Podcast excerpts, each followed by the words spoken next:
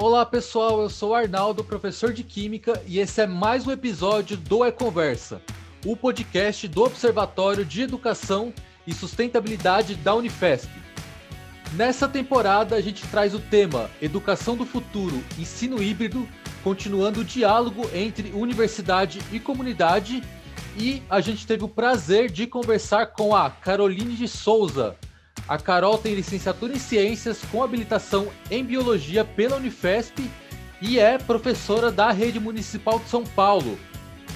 E, entre vários assuntos, a nossa conversa foi sobre o projeto dela de trabalhar robótica com crianças do ensino fundamental, o estudo do acidente de Chernobyl para aulas de ciências e interdisciplinaridade. Então, venham conferir como foi o episódio, tá muito bacana. Olá, Carol, tudo bem com você? Olá, Arnaldo, tudo bem sim com você? Tudo ótimo. Bom, é, para a gente começar aqui, a gente sempre costuma iniciar é, com uma apresentação de quem é a nossa convidada, o nosso convidado aqui. E aí, para a Carol, é a mesma coisa, né? Então, é, e aí, só para dar esse pontapé, é, a Carol tem licenciatura em Ciências com habilitação em Biologia pela Unifesp e é professora da Rede Municipal de São Paulo. É, e aí eu queria que você contasse um pouco de você primeiro, da sua trajetória acadêmica, profissional, por que, que você escolheu licenciatura, escolheu as ciências, por que, que decidiu ser professora, conta pra gente um pouco. Bom, no começo eu queria ser engenheiro ambiental, então quando eu fui prestar o vestibular, todos os cursos eu procurei para esta área, então se não era de engenharia, era um curso correlato, mas ali na ansiedade do SISU e eu ainda perdi a segunda fase da FUVEST, eu acabei achando que eu não ia conseguir engenharia ambiental e coloquei um curso, falei, vou procurar um curso que seja voltado para isso que me ajude depois a, a tentar o que eu queria. E aí eu achei na busca esse curso de licenciatura da Unifesp. Era, eu ia entrar nessa terceira turma, então era um curso novo. E Aí eu acabei ficando, eu comecei a, a me sentir muito bem ali. Tinha toda uma identidade com aquele curso, com as pessoas que estavam lá.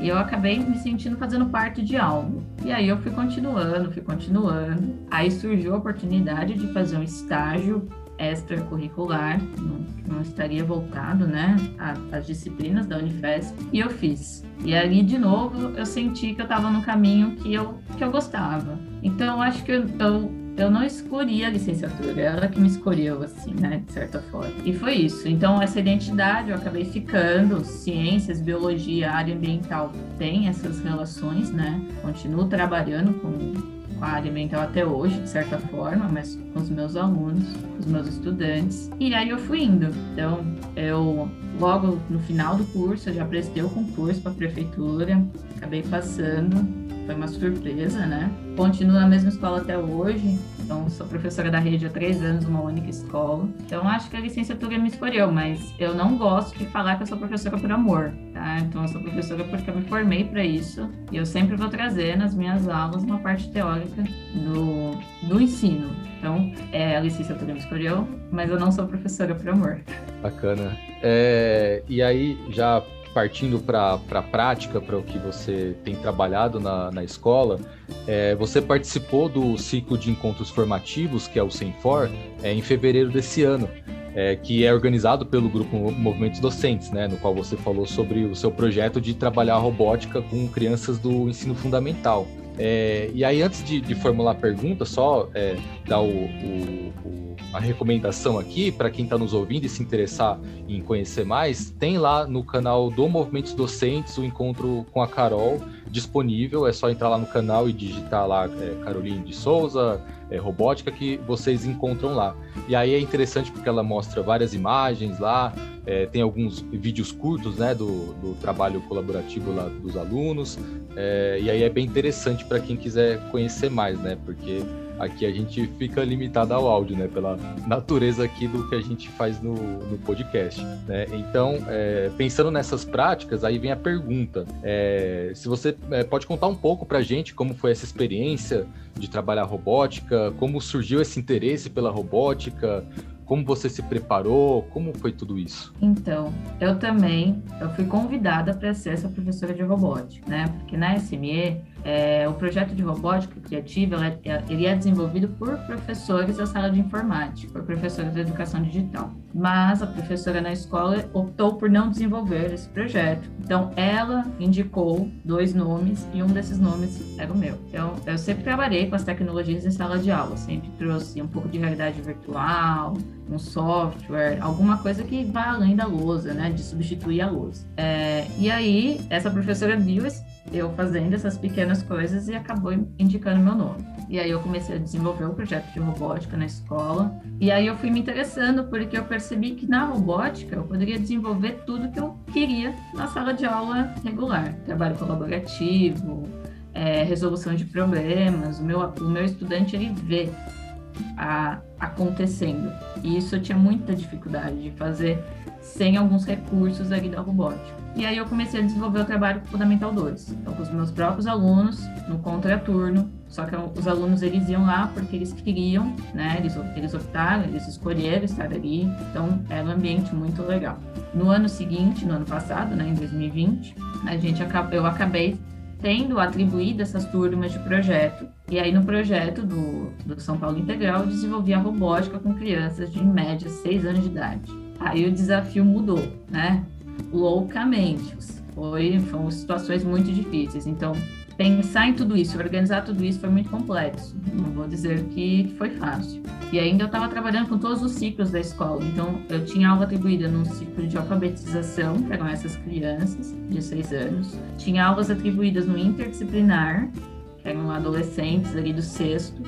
E no autoral, que eram adolescentes do oitavo ano. Então, eu convivia com várias realidades. Mas a experiência do ano passado e tudo, da, da, o uso das tecnologias me trouxeram caminhos. Então, a partir dessas experiências, eu pensei, vou começar a usar isso, vou trazer aquilo. E o que eu queria trazer era ciências, porque muitas vezes fica muito na matemática, é, porque pensa-se, né? Ah, raciocínio lógico, né? Então, associa esse raciocínio lógico à matemática. Eu falei, ah, não, para essas crianças eu vou aproveitar essa idade, que é uma idade da curiosidade científica, aquela vontade de descobrir o mundo e vou trabalhar ciências com eles. Então, eu pegava, eu busquei no currículo, né, de ciências, os conteúdos e, e trazia, articulava com de robótica, com de tecnologias, de aprendizagem lá na prefeitura. E aí eu comecei a desenvolver. E mas não é fácil para crianças de seis anos. E aí eu comecei a pensar em criar um ambiente alfabetizador, no lúdico, em trazer o brincar, sempre relacionando esses dois currículos. E aí eu busquei relatos de experiências com pessoas que faziam algo parecido. Eu busquei entender o que, que esses alunos queriam, né? Porque eles queriam construir robôs. E eu pensei, como construir robôs com crianças de seis anos? E aí eu, eu criei um ambiente na minha sala também diferente para eles, porque tudo bem, é um laboratório, ele tem um layout diferente, mas ele não era um laboratório para essas crianças. E aí eu comecei a trazer o brincar, eu usei o aquário da escola para a gente construir é, brinquedos de peixes, né, com as peças de robótica, para eles se verem se movimentando, para discutir o que é ser vivo, o que não é. E aí veio a pandemia. Com a pandemia, o ensino remoto trouxe outro desafio, porque eu já não tinha os kits de robótica. Então, o que era um elemento facilitador para trabalhar com essas crianças de seis anos, que seriam os kits, ele deixou de existir, né? E a gente trabalha numa, eu trabalho mais recursos meus alunos têm quais eles não têm. Então a gente sempre trabalha do ponto, eles não têm, é mais fácil. E aí eu comecei a trazer, pensar no que eles teriam em casa, em brincadeiras que eles poderiam fazer em casa e comecei a trabalhar com eles. E pensar em programação, em lógica de programação e não tanto na construção de protótipos, né? Então, o projeto acabou mudando um pouco o foco. Mas sempre trazer isso, trazer as ciências e usar como facilitador a robótica. Então, eu estou me interessando cada vez mais, porque eu estou vendo na robótica, eu estou vendo a possibilidade de explorar muito melhor o que eu sempre quis trazer na minha sala de aula regular. Sim, sim. Não, e, e, é muito interessante, né? Porque você fala como é, você vai pegando os conteúdos de ciência e vai é, articulando com a robótica e você vai vendo os links, né? Então, é, é um tipo de postura que a gente sempre comenta aqui, é, de buscar é, é, tratar os conteúdos e o que a gente tem na escola e os aprendizados como de maneira integrada, né? Porque não, não É, não dá para separar o conhecimento, não dá para dizer que o conhecimento tá, tá aqui e o outro tá ali, eles não se dialogam, eles não conversam, né? É, e aí, é, e aí aproveitando também que você mencionou a pandemia, né? É, os, os, trabalhos docentes eles tiveram que se readaptar, obviamente, como a gente sabe, e no seu caso não foi diferente. É, e aí, por conta dessa sua experiência de trabalhar robótica ter ocorrido tanto no presencial quanto no remoto, eu acredito que você é uma, uma pessoa que pode ter aí um, um olhar para contribuir nessa discussão, que é, é, sobre os potenciais do ensino híbrido, né? Então, que potenciais você enxerga no seu projeto pensando nessa educação do futuro, nesse ensino híbrido que a gente está falando bastante, que tem se mostrado tão importante? É, eu acho a robótica ela, ela é mais fácil da gente ver isso porque ela é tecnologia, né? Então, ela já inicia dali.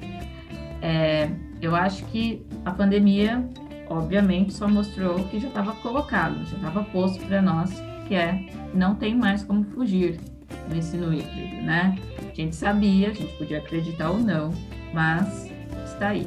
Eu acho que, que a importância desse projeto é, é o que já é discutido, que é criar uma cultura digital nas escolas ou até dentro das famílias também, uma, e ampliar essa ideia de tecnologia, né?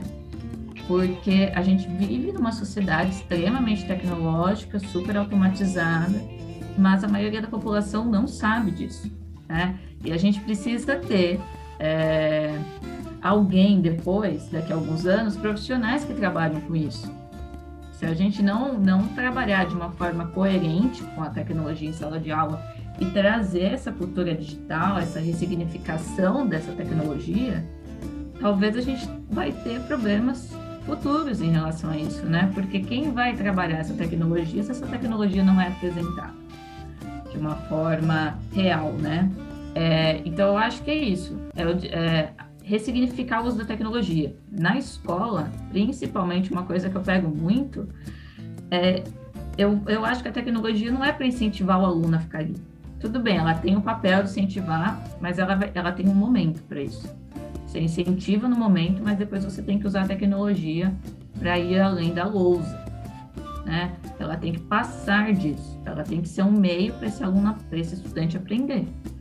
Ela tem que ser um meio para esse estudante pensar além e querer estudar em casa.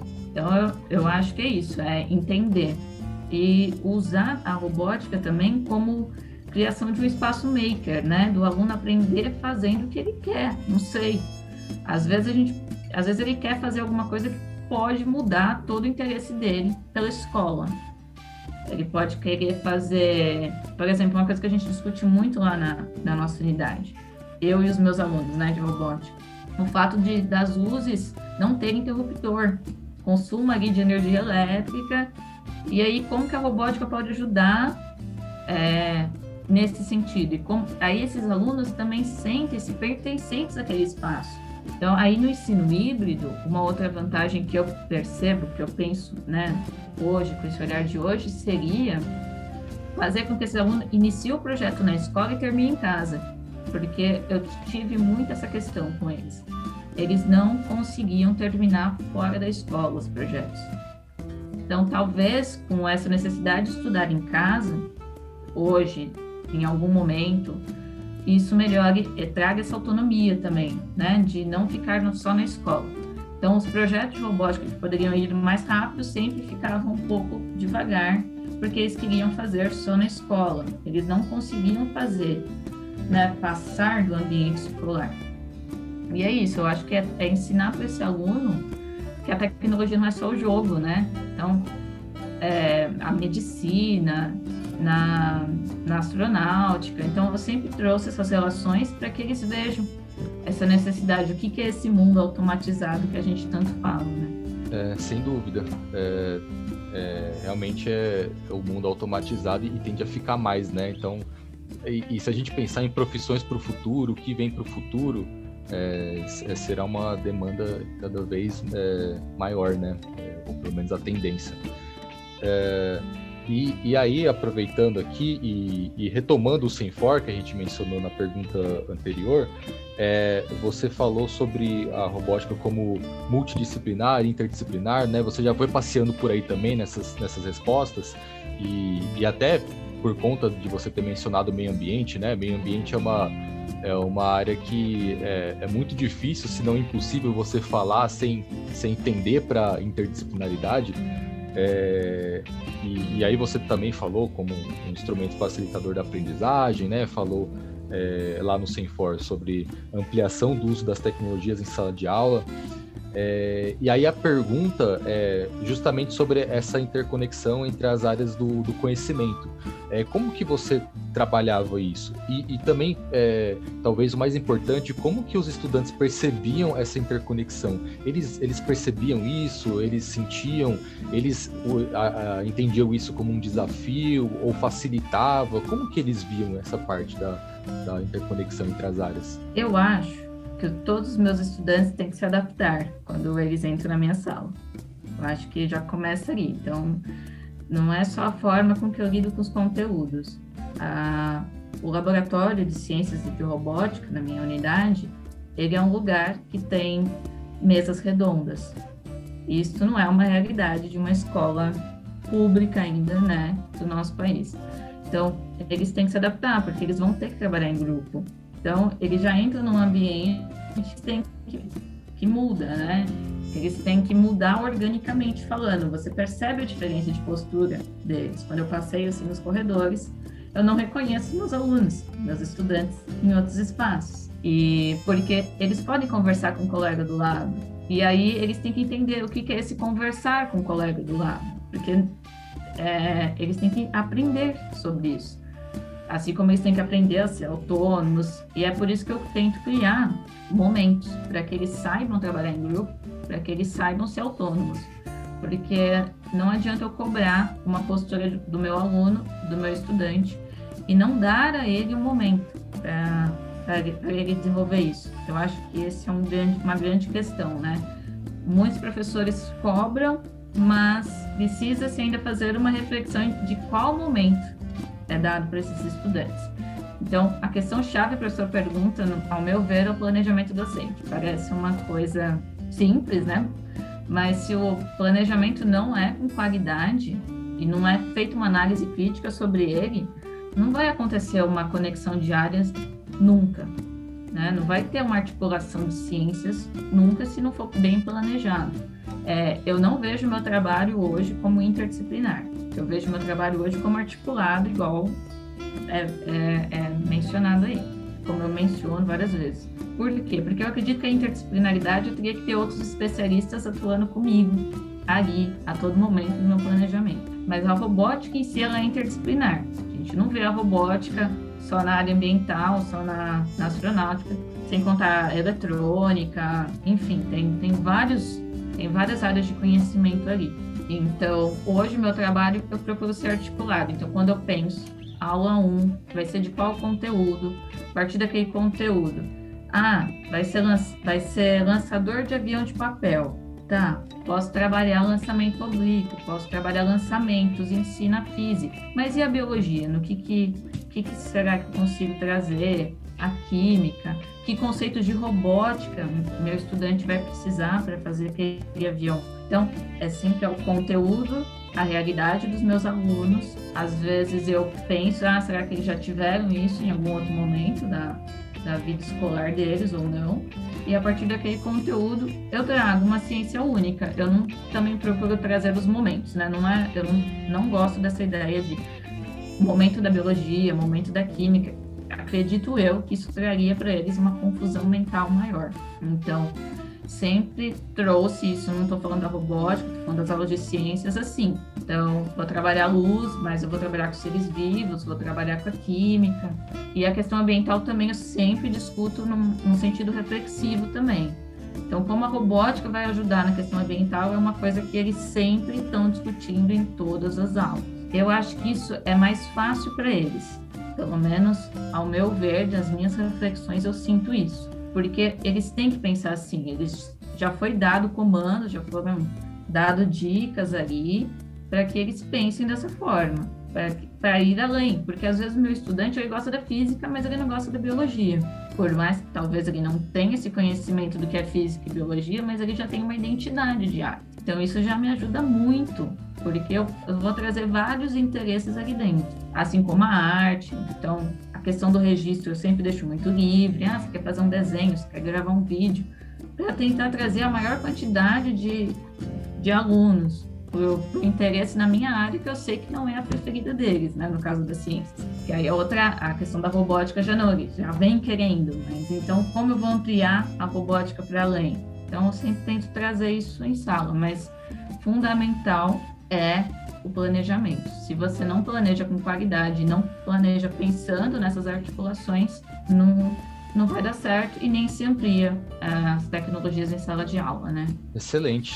É, de fato, o planejamento é essencial. É você tá ali sem planejar, é você tá arrumando para um lugar que você não sabe onde é, né? Então, o que, que você quer se você não, não sabe onde você quer chegar, né? Então, é, é realmente, é, a sua fala é muito importante, é, o planejamento é essencial. E, e toda essa parte, você mencionou, projeto é, em grupo, colaborativo, é, com o, os estudantes. Ninguém está fazendo um robô sozinho, né? Eles estão sempre trabalhando em, em grupo. Então é, é, muito interessante esse trabalho com projetos. Eu vejo ele com ele muito promissor. É, e aí passando agora para um outro ponto, para outro assunto, que é sobre o, o seu trabalho com, com Chernobyl. É, você tem um estudo com, voltado às questões didáticas para aulas de ciências, onde você usa o acidente de Chernobyl é, que, a meu ver, a princípio, mesmo eu, sem eu conhecer, já me parece muito interessante. Eu queria que você contasse um pouco de como foi esse estudo, é, qual era a proposta, é, era interdisciplinar também, ou se propunha ser interdisciplinar, como que era tudo isso, como foi esse estudo? O projeto Chernobyl surgiu da ideia de, da comemoração dos 30 anos, então o projeto inicia meses antes da, entre aspas, né, comemoração dos 30 anos do acidente nuclear. E aí eu vejo ele sim como uma proposta interdisciplinar. É, eu desenvolvi esse projeto com, com outras pessoas de outras áreas, então existia atuação de outros especialistas trazendo suas visões daquele assunto. E o acidente de Chernobyl foi usado como forma de trazer os conteúdos para a sala de aula. E aí é, o que eu acho interessante foi, geralmente a gente comenta muito de trazer a re, do que é realidade do, do, estudante e depois ampliar. E aí o acidente de Chernobyl para estudantes brasileiros acontece o contrário, né? Então você traz algo que aconteceu lá na antiga União Soviética para a realidade aqui do Brasil. E aí, tá, o que, que isso tem a ver com o Brasil? É, mas aí você discute a ação do ser humano sobre os ecossistemas, dá para discutir a radiação, é, mutações genéticas, dentro de uma realidade que está cheia de mitos. Né? Então, o acidente nuclear de Chernobyl é cheio de mitos. Então, o que, que meu estudante pensa que é uma mutação genética? Se eu, se eu começo o assunto trazendo Chernobyl, as concepções dos meus alunos vão, eles vão querer, eles vão trazer várias ideias e aí eu posso trazer o que é uma mutação genética de verdade para ele, né? E qual que é a sua importância para a biologia, para todo enfim, você consegue ampliar esses assuntos. E aí você pode trazer até o acidente de, é, de Goiânia, que não é tão conhecido por eles quanto o acidente nuclear de Chernobyl. Você pode trazer, eu acho que a, o pior legado de Chernobyl, ao meu ver, é que 30 anos depois, aquelas populações de animais estão lá estão até vivendo melhor do que se tivessem numa região extremamente urbanizada. Então a gente, nós, nós enquanto espécie, fazemos muito mal para esse planeta se a gente continuar do jeito que está. Então, essa reflexão de Chernobyl, ao meu ver, é, esse legado de Chernobyl, ao meu ver, é um dos mais tristes, né? Então, essas populações vi, essas populações de organismos vivem com uma série de limitações, mas elas preferem ainda continuar lá do que viver perto da nossa espécie. E aí, nosso grupo desenvolveu uma série de atividades, são propostas no, no quais professores podem adaptar para a realidade deles para discutir esses assuntos, né? E, e aí eu desenvolvi com numa escola de Diadema esse projeto, onde a, estudantes de licenciatura da época do PIBID faziam, é, trabalhavam essas aulas, trabalhavam em cima desse material e, e foi muito legal, porque trouxe uma série de discussões que eu acredito que são essenciais, até mesmo políticas, né? É, e foi, foi muito legal. Maravilha. É, é, realmente eu fiquei curioso e a, a, proposta, a princípio, já é muito interessante, eu já, eu já acho muito legal. É, e então, a gente, é, indo aqui para o final, né? É, tem uma última pergunta que é sobre projetos para o futuro. Então, o que, que você está pensando para o futuro? É, você tinha ingressado no mestrado e acabou saindo, né? Você está pretendendo voltar? É, se sim, qual que seria o projeto? Qual seria o foco? Seria com robótica? Queria que você contasse um pouco aí do que você está almejando para o futuro, novos projetos e tudo mais. Ah, hoje meus projetos estão, estão voltados para robótica mesmo é, mas nessa ideia de facilitadora da aprendizagem de ciências. Vejo a dificuldade dos meus alunos em entender o que é ciências e, e eu penso assim, nossa, é algo que está tão perto da gente, que acontece a todo momento. Então, e aí toda essa empolgação que eu tô com a robótica, todo esse interesse e toda essa capacidade da robótica, eu quero usar então como entender como ela pode atuar e se ela atua, né, como instrumento facilitador dessa aprendizagem. Então, pretendo sim voltar para a vida acadêmica, para o mestrado, mas hoje na ideia da robótica, do ensino de ciências. Ainda mais porque é uma área muito voltada para matemática, como eu já mencionei. Então, talvez trazer aí um, uma, entender com outro olhar seria bem, bem interessante. Então, quero, quero focar na robótica e aí, nesse ano, também quero tentar fazer umas relações maiores. Então, vejo que essa ideia de trazer a escola para casa não, não deu muito certo. Então, eu queria, eu quero desenvolver estratégias didáticas aonde meu aluno sinta prazer de aprender em casa. Então, nesse meu momento, meu momento reflexivo é esse. Então, é que ele consiga aprender em casa e que ele saiba que ele aprendeu e também melhorar essas questões do, do trabalho coletivo, trabalho colaborativo, que eu sempre quis desenvolver e no ano de 2020, que eu sempre desenvolvi, na verdade, né? Sempre foi trabalhos grupos, como você mencionou lá no Semfório, eu disse isso, nenhum robô do meu projeto foi construído sozinho, nenhum estudante construiu um robô, sempre construído em grupo. Em 2020, isso fez muita falta, né? Então, o trabalho coletivo dentro da realidade de uma escola pública em relação a acessos, ele foi comprometido, porque era muito difícil meus estudantes estarem no mesmo momento fazendo uma atividade. Então, eu queria hoje eu quero pensar nisso também. Então, a robótica, instrumento de facilitador e como trabalhar esses trabalhos colaborativos dentro desse contexto de pandemia ainda. Eu acredito que esse é o caminho desse ano. Muito bom. É...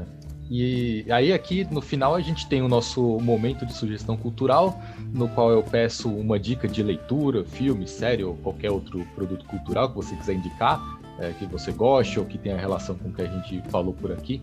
Eu queria saber o que, que você tem a indicar. Estou é, no momento mais de entender essas relações. Tem um livro do, do Capra, é A Teia da Vida. Não tem a ver com a robótica, mas tenho essa questão ambiental. É, eu indicaria ele hoje. Eu acho que, afinal de contas, temos um planeta só, vivemos todos na mesma casa. Então, eu acho que, que esse é um bom texto, um bom livro para ler. Sim, sim, concordo. É, bom, então eu queria é, te agradecer bastante por ter aceito o convite, pela disponibilidade, pelo seu tempo. E tenho certeza que é, foi muito agregador e, e será para quem nos ouvir. É, e aí eu te retorno a palavra para suas considerações finais, para você falar o que você quiser, quiser dar mensagem, quiser falar alguma coisa que você achou que faltou, fica à vontade. Eu que, então, quero agradecer, Arnaldo, na verdade. Esses momentos são muito importantes. É, para quem, no, no, no, meu lugar, por falar que, que é essencial, que também é um momento reflexivo, e também por criar oportunidades para que outros professores possam desenvolver trabalhos ou até mesmo me dar ideias né, futuras. Então, eu acho que esses momentos são fundamentais na formação docente. Eu adorei e muito obrigada. Bom, e, e, antes de encerrar, a gente só gostaria de é, convidar você que está nos ouvindo a conhecer, seguir e visitar o site do nosso observatório e também conhecer a comunidade Movimentos Docentes no Facebook.